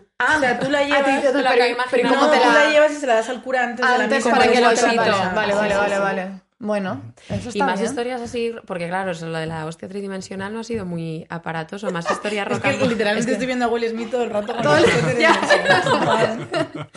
Eh, pero es que hay muchas, no sé. eh, a- en primicia, pero bueno, es que esto es un episodio que eh, está grabado y no hemos sacado todavía. Ah, Quizá pero lo eso- habéis sacado. Yo aquí- no, no, no, no. No, en estas temporalidades. No.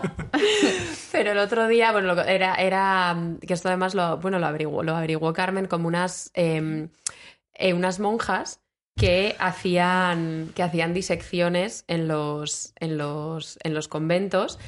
eh, pues un poco también para averiguar, porque era, era una monja italiana que le habían abierto y le habían encontrado como un estigma en el corazón. Sí. Y entonces, y el médico que pasaba por el convento no se atrevía a abrir el cuerpo y las monjas dijeron, no, no, lo abrimos Trae nosotras. Y volvemos otra Sí. vez a esta cosa de, tú imagínate, Sí. como a todas esas monjas abriendo el cuerpo de una hermana que ha muerto así como en olor de santidad, pero la sensación física de, de pronto todas esas vísceras, todo, Sí. a mí eso me parece Pero de todas formas no tendrían otra relación mucho más diferente con esas cosas. súper Sí, distinta, claro, claro. O sea, la relación, bueno, de hecho, en como toda esta descripción de cómo, yo qué sé, lo que dice el fraile carmelita este cuando está descuartizando a Santa Teresa, dice como, es que era tan santa que se cortaba como si fuera un trozo de melón o de queso fresco. Es como. Las y lo dice como sí. sin. Como sin, sin Como ánimo de. Claro, o sea, Sí. lo dice sin ánimo de que tú ahora, 400 años después, estés aquí diciendo, hostia. Socorro. Claro. Pero sí, una cosa que, que, mm, que está muy bien de, des- de descubrir, aparte de que la descripción es divertidísima, o sea, todas las monjas alrededor de ese cuerpo dicen, como, vamos a ver. A ver Operación, como juego. Total, jugando a operación y ellas aprendiendo cómo embalsamar, cómo meter el- especias en el cuerpo, no sé qué. Se buscaban sus tutoriales. Claro, claro como te- supongo que hubo mucha prueba y error bastante escabrosa también ahí, que te puedes imaginar también, pero también como que eh, descubrir esas cosas que además son descripciones de eso, como que inspiran por un lado como mucha ternura, pero por otro lado eh, como que te ayudan a repensar las cosas, que siempre, por ejemplo, la historia de, yo qué sé, de la anatomía y de la medicina en general está muy pensada desde, pues eso, lo que decíamos en este episodio que diremos en realidad en el futuro, eh, sobre los libros de anatomía y cómo comienzan y cómo son estos médicos que, que empiezan a diseccionar y no sé qué, es como, es que antes de pensar en disecciones desde el punto de vista científico-médico estaban estas señoras buscando estigmas mm, con, o la cara de Cristo en el corazón o la vesícula y eso de una requiere monja, unos y- conocimientos anatómicos brutales. la encontraron. en- eh, por su- encontraron, Encontraron. una cruz y un Una cruz Cristo. en el corazón. Mm. Una, la forma de eh, la marca de una cruz y de un Cristo en el corazón de esta monja. Entonces ya dijeron, pues espérate, porque si eso está en el corazón, vamos a desenterrar todos los órganos que hemos sacado, todas las vísceras que ya están Es fuera. que tú imagínate. Vamos a sacarlas y ahí es cuando le dicen al médico este. Y lo, lo colocamos con un panel de la ruleta de la suerte. A ver dónde. A ver dónde- cómo encaja. A por el bote. Claro, y ahí fue cuando este señor dijo, yo no me atrevo no a me una meto. santa a tocar, y ahí dijo, ya está, yo sí. Mm. Y entonces abrieron la vesícula y no encontraron un Cristo ahí, pero encontraron piedras. Y entonces ya es como, ah, unas piedras en la vesícula, igual, igual se ha muerto por esto. Eso es como, Claro. ahí aparecía la medicina también. No, esto otra historia que es que estaba pensando. Batallitas. Porque hace po- batallitas total. Hace Batallitas poco es- nos topamos con un libro que era sobre eh, animales. Y el libro era muy guay porque estaba como cada capítulo era un animal con sus nombres y apellidos que había tenido relevancia en la España del 17.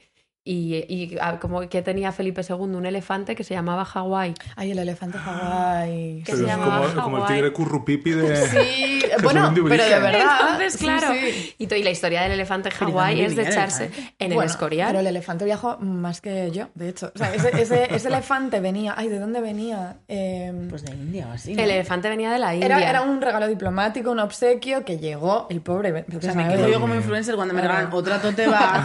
Pues imagínate, otro, elefante. Otro elefante, hija, ya no tengo dónde meterlo. Pues, pues le regalaron ese elefante. El elefante llegó a Madrid, lo pasearon un poquito por aquí y lo llevaron al Escorial. Pero al Escorial que lo metieron por las escaleras del Escorial, estuvo ahí los monjes jerónimos En plan. alucinando, en plan, ¿esto, ¿esto qué es? Dios Pero es, es el pobre... Y luego se lo- creo que se lo regalaron. ¿Y quién al, le puso el nombre al guay? No, venía ya con ese Ah, venía nombre. ya. Venía ya, que, venía que ya claro, no era Hawái. Hawái de Hawái, era Hawái, apóstrofe I, que vete a saber, no sé. Pero bueno, a mí lo de, esa- saber como el datito, o sea, datitos, que, el, que un, un elefante que bajaba las Y escaleras del Escorial y se llamaba Hawái, Pero luego se lo pasaron a Inglaterra.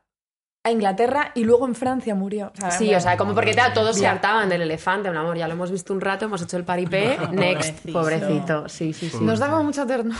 Por Dios, pobre. Es que nos estoy viendo Pobre y pensar, estas dos personas encerradas en Providence, Rhode Island, mira, con qué- mira cómo les brilla la cara hablando de un elefante que se llamaba Hawái, que no le importa a nadie. ¿Dónde coño está Rhode Island?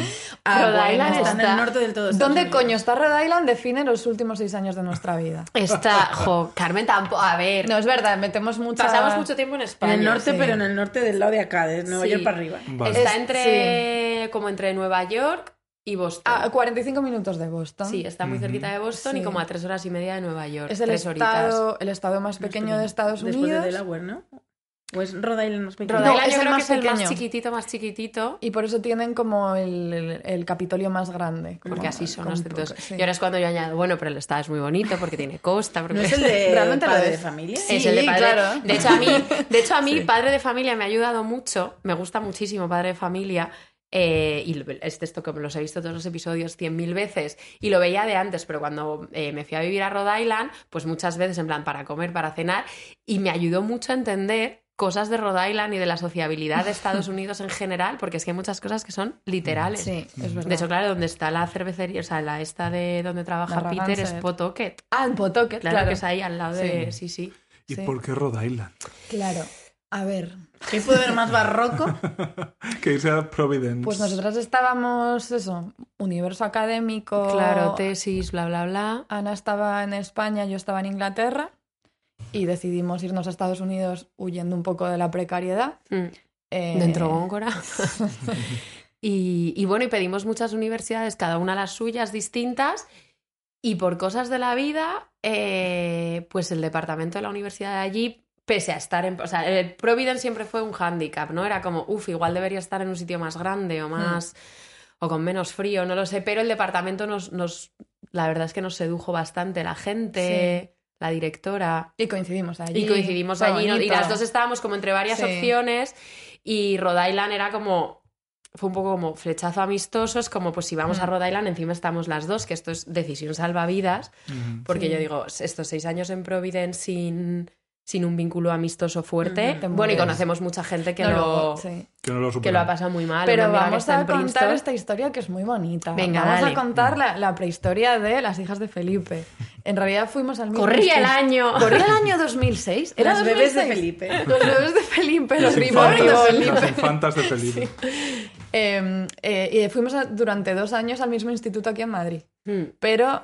Era no- enorme y no nos, nos conocíamos de vista Sí. y nunca más se supo y teníamos amigas en común. Teníamos amigas en común, sí. Y- Pero no. Predestinadas. Y luego nos reencontramos Luego, en el en proceso Providence, del doctorado. nos reencontramos. La amiga, una amiga en común nos escribió a las dos en plan, oye, que hay otra chica que estudia así como monjas ¿Lo del siglo XVII creer? y que se está yendo a Estados Unidos a hacer un doctorado.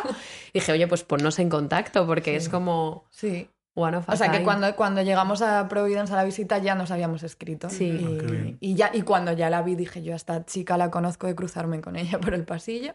En Stardust. En, esta- en el Stardust. sí. sí.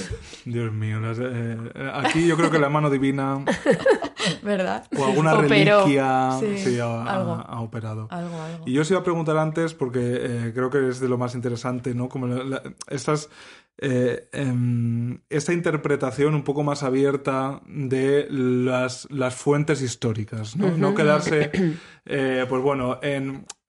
Que yo creo que muchas veces lo que ha hecho la historiografía clásica, ¿no? Encajar los materiales en el discurso eh, del acontecimiento histórico, ¿no? Y no en la, en la cosa pequeña o en la, la cosa cotidiana una monja del 16 o del 17, ¿qué esperaba de la vida? Uy. El paraíso. O, una- o un cortesano, o sea, ¿qué esperaban de la vida? ¿O qué, qué les hacía disfrutar de la vida? Y decir, mira, qué, qué felicidad más grande. Esta es súper buena pregunta. Es, es que, es, que, es que da para mucho esta pregunta. Em, ¿Por Mm, dónde empezamos? A ver, yo creo, o sea, creo que hay algo de. em, o sea, siempre pienso mucho en como en una idea de la fama, que también está muy vinculada al barroco.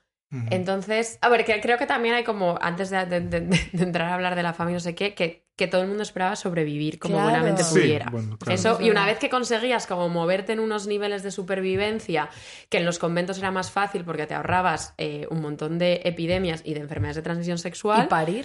que Y parir, te ya- ahorrabas, sobre todo te ahorrabas parir, claro. eso. claro.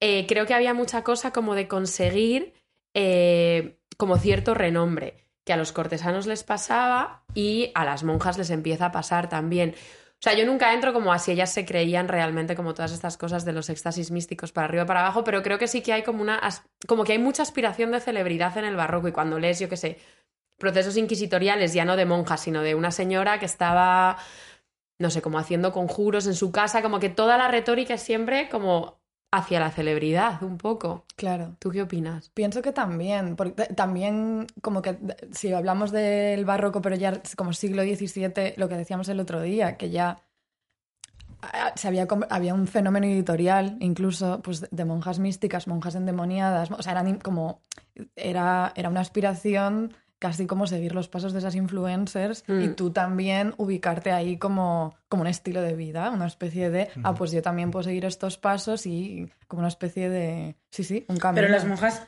sí creían en Dios. Sí, sí, o sea, yo, creo yo- que era imposible no creer. Sí, yo en creo que Dios directamente en, el momento, esa época claro. era imposible no creer en Dios. Sí. o sea, como Simplemente no- cada una vivía la religión a su Sí, manera. sí, Claro. sí, sí. O sea, creo que la creencia es una cosa como que literalmente era imposible sea, no- moverte fuera de eso. no o sea, no concebías, nada claro. fuera. Es como hoy el capitalismo. Claro. Básicamente, que estás dentro quieras o no quieras. Ahora ya, por ejemplo, mm, una monja que escribe su, su vida, su autobiografía eh, y cuenta sus posesiones demoníacas y pone nombres a los demonios que tenía dentro y demás, ¿se lo creía no se lo creía?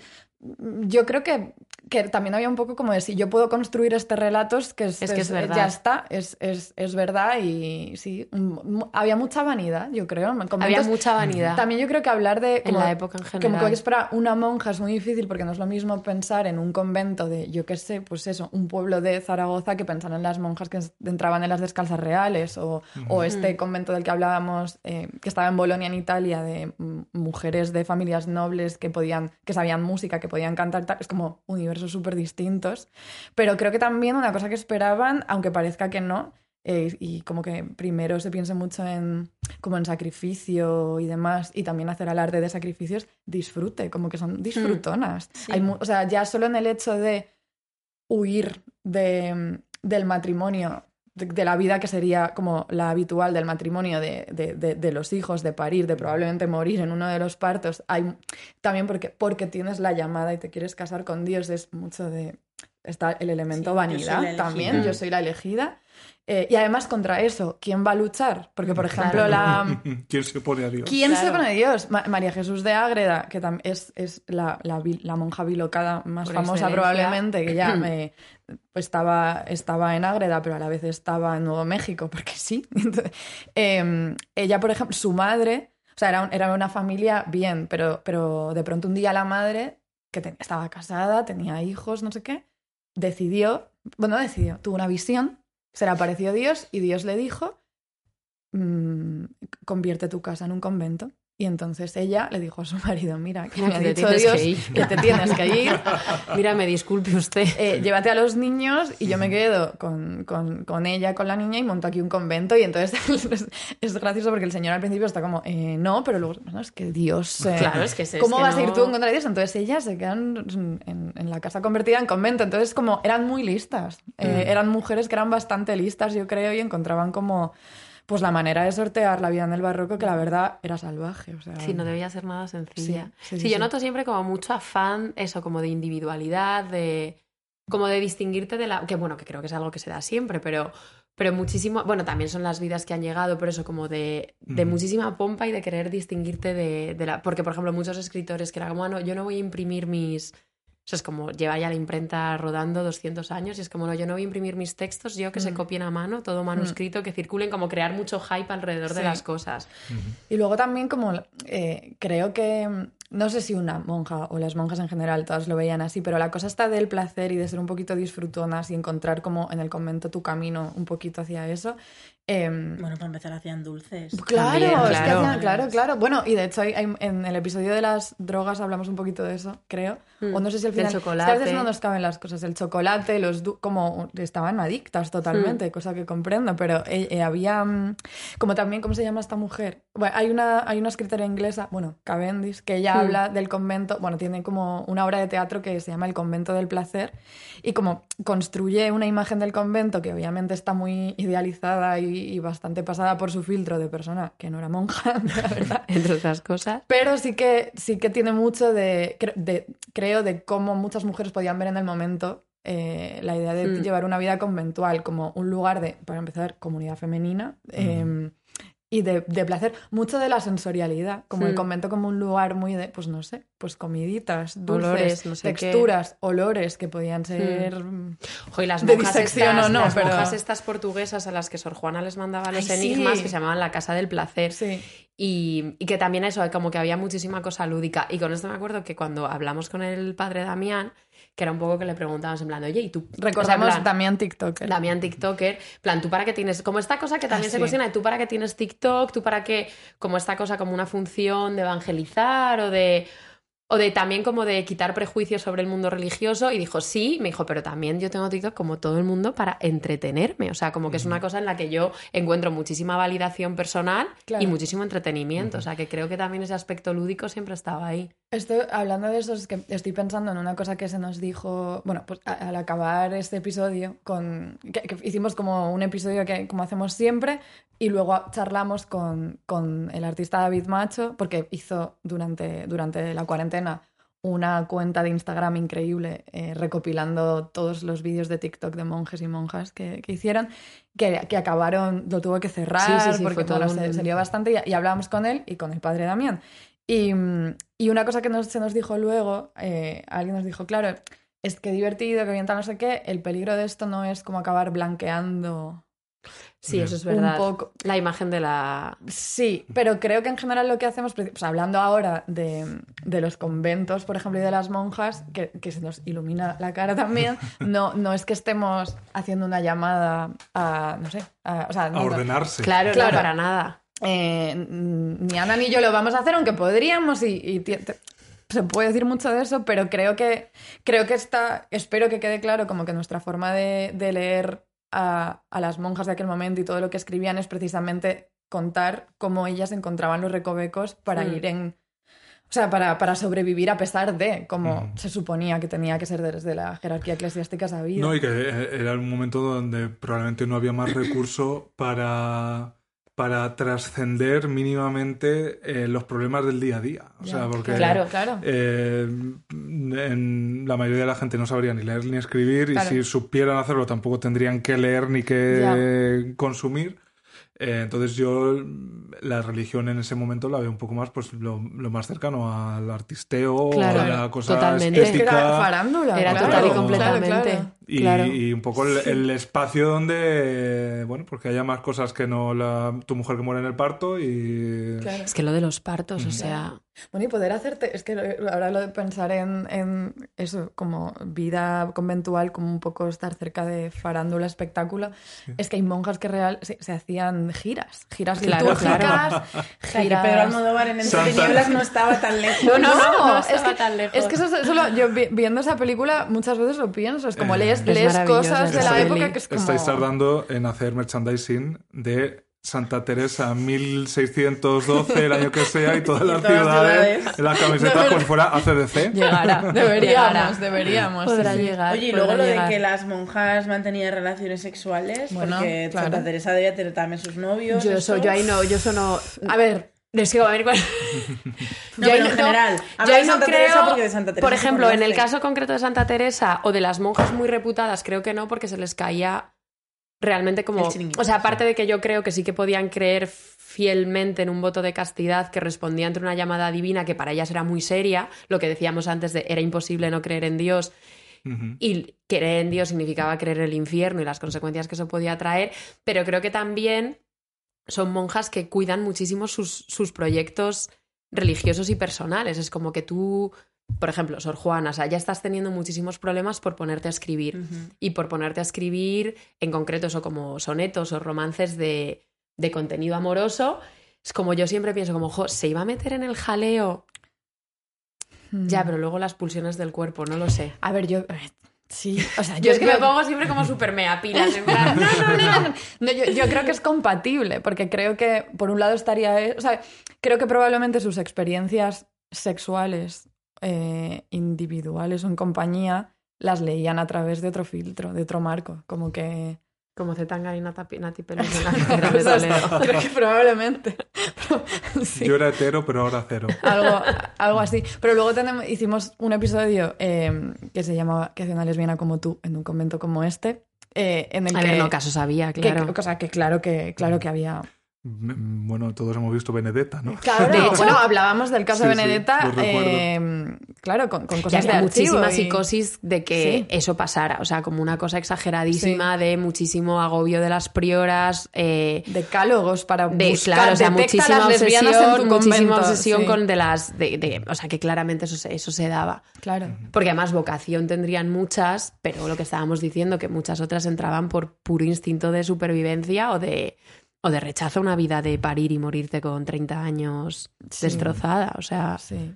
No, y que incluso las vidas más abnegadas, mm, aunque lo- ellas lo leyeran en términos de tentación y de... tendrían sus momentos. claro, ¿no? claro, de ahí las, las pulsiones del cuerpo. Que vamos. Claro. Los éxtasis. Claro, es que, mm, claro. Hay mucho... El cornezuelo de centeno. Claro, Uy, ¿qué, fue el qué- cornezuelo. qué- qué me pasó anoche? No, cariño, fue el cornezuelo. Blame it on the cornezuelo. Claro, es que te quiero decir, si te has comido a lo mejor un poquito de mo o cualquier Claro, otra te- cosa que te puede cultives pasar en tu de todo, jardín, claro. en tu propia fantasía te puedes estar echando un polvazo con una, un tripazo con una amiga del convento. Claro, y dices, mira, me está, estoy aquí con la Virgen María. No Por sé. ejemplo, claro. Sí, sí, sí. Pues sí, las monjas, esas grandes desconocidas. Claro. Cada tan vez más conocidas. Cada vez más Sí, conocidas. tan sí. lejos, tan cerca. A nosotros nos, nos encanta decir, bueno, a mí me encanta decir que nos siguen muchas monjas, son tres. Son pero, tres. Pero sí. Pues no dicen No, mucho. Hay es- alguna ex monja. Hay alguna ex monja que... sí que como que sí Muy que le, le llama mucho, en plan de yo estuve ahí tres años Sí. metida Sí. eh, y luego no hemos tenido mucho más. Sabemos que sucede. Sabemos que sucede, no pero no hemos tenido sabemos- Pero muchísimo ¿tenéis contacto feedback. con congregaciones actuales? Sí, yo tengo. Es que yo trabajé cuando estaba aquí en España antes de irme. Trabajé muchísimo sobre las cartas de Santa Teresa y a raíz de eso entré en contacto con una monja carmelita, que esto fue hace muchos años y hemos mantenido contacto y realmente es como muy buena amiga y, y siempre, bueno, eh, siempre, cada vez hablamos menos porque yo ya estoy investigando menos sobre esos temas, pero cuando yo hice la tesis sobre Santa Teresa, o es que me ayudó muchísimo, se la leyó entera, se conocía como todos los datos de la orden y a raíz de eso eh, establecimos, una- a ver, también era una relación, entre comillas, muy académica, ella escribe, es filóloga también, entonces trabaja mucho sobre Santa Teresa y San Juan, yo le leía sus cosas, ella me leía las mías, pero bueno, esta- establecimos una relación de, pues, preocupación, ¿qué tal estás? Me he caído, me he hecho un- bueno, una relación como amistosa y seguimos en contacto y yo le tengo un, ca- un cariño inmenso, la verdad, a ella. Sabes que ha descubierto el podcast. Claro, no, no, ella Sí. escucha el podcast, o sea, me lo ha dicho. eh, y claro, eso ha abierto una ventana, porque yo ha abierto una ventana hacia mi vida privada que asoma en el podcast como Sí. tiene que ser. eh, que claro que antes en nuestra, en nuestra comunicación no existía, la verdad. Pero bueno, pues es que es lo que hay. Claro. Y ya de ahí no habéis hablado de vidas. más No, de vidas privadas nunca hablamos. Me ha escrito antes esta mañana preguntándome una duda de una cosa de Santa Teresa, por si yo sabía, pero vamos, que es. Pero sí que. Yo creo que no. O sea, yo sí he tenido contacto a raíz de trabajar de Santa Teresa de, pues yo qué sé, ir a X ciudad donde sé que tienen, en mi caso, cartas, cartas autógrafas conservadas e intentar ir a verlas y hablar con ellas. Eso durante varios años sí que lo hice. Y, y me encontré con cosas bastante... bast- había muchas, o sea, por ejemplo, en Burdeos me acuerdo que había como muchas eh, monjas jóvenes, Mm. como chicas jóvenes que habían ido a la universidad y luego, pues, aparte que es... Jo, porque yo si te metes como a vida de, pues, monja y profesora o monja y misionera, pero la vida en clausura y contemplativa y... Buah. Yo de todas formas, desde que hacemos el podcast, tengo, te, te lo habrán dicho también, como es algo que se nos ha dicho, como amigas que piensan, joder, pero vale, un convento al uso, ¿no? Toda la parte más religiosa y sacrificada, Claro, o sea, ¿no? horas de Pero una, la idea de una comunidad, de vivir en comunidad con tus Y amigas. tranquilitas. Claro, Tranquilitas. eso es. Y de hecho es que hay, ¿cómo se llamaban estas monjas de que no eran de órdenes, sino las be- Las beguinas? beguinas. Las beguinas se lo montaban fenomenal porque estaban fuera de toda la tiranía de las órdenes Mm. y vivi- eran, Eran como comunidades eran femeninas. comunidades femeninas que, se las, que luego poco a poco las fueron... Pero yo, por ejemplo, eh, mi, mi tía real, o sea, no Santa Teresa, fue monja. Perdón, es real, es pasada pero real. Eh, mi tía fue monja y su vida no era nada guay. Claro, claro, me No. puedo imaginar. O sea, O sea, que. De hecho, eh, bueno, no sé si, no sé cuánto quiere mi familia que hable de esto, pero nosotros tenemos la teoría de que la dejaron morir. Eh, Uy. porque había cosas, Mm. porque Dios Puede quería, ser, ¿eh? ¿sabes? Sí, sí, Ya, no, no, eso. Por eso también hay Carmen y yo. ya. Entonces como que yo hablamos la, de esto la la he vivido ligera. muy, muy de cerca porque, pues Claro. eso, pues un- un fa- una familiar muy directa, además con, con la que teníamos muchísima relación. Ya. No era la tía monja a la que ves una Claro, la que- no.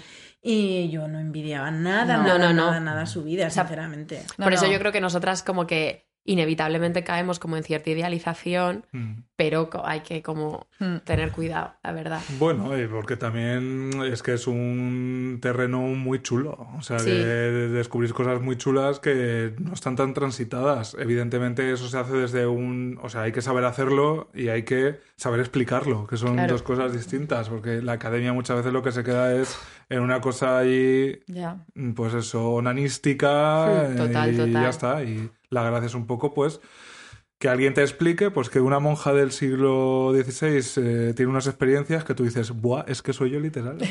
Claro, claro. Yo la venía, estuve la semana pasada en un congreso que era sobre poesía, sobre poesía barroca y renacentista. La vida. Y era, y yo hacía mucho, claro, por la pandemia y tal, hacía mucho que no iba, que no iba a un congreso, estaba un poco como desconectada. Y no me ha desagradado, o sea, como que luego no me ha desagradado, y porque hay cosas súper interesantes, pero que muchas veces están envueltas como en toda la jerga académica, que es directa, Horrorosa. directamente horrorosa. eh, pero a la vez yo pensaba como en, aquí estamos como estas 90 personas, como Dedicadas tres días esto. encerradas, Sí. dedicadas a esto, Sí. como Sí.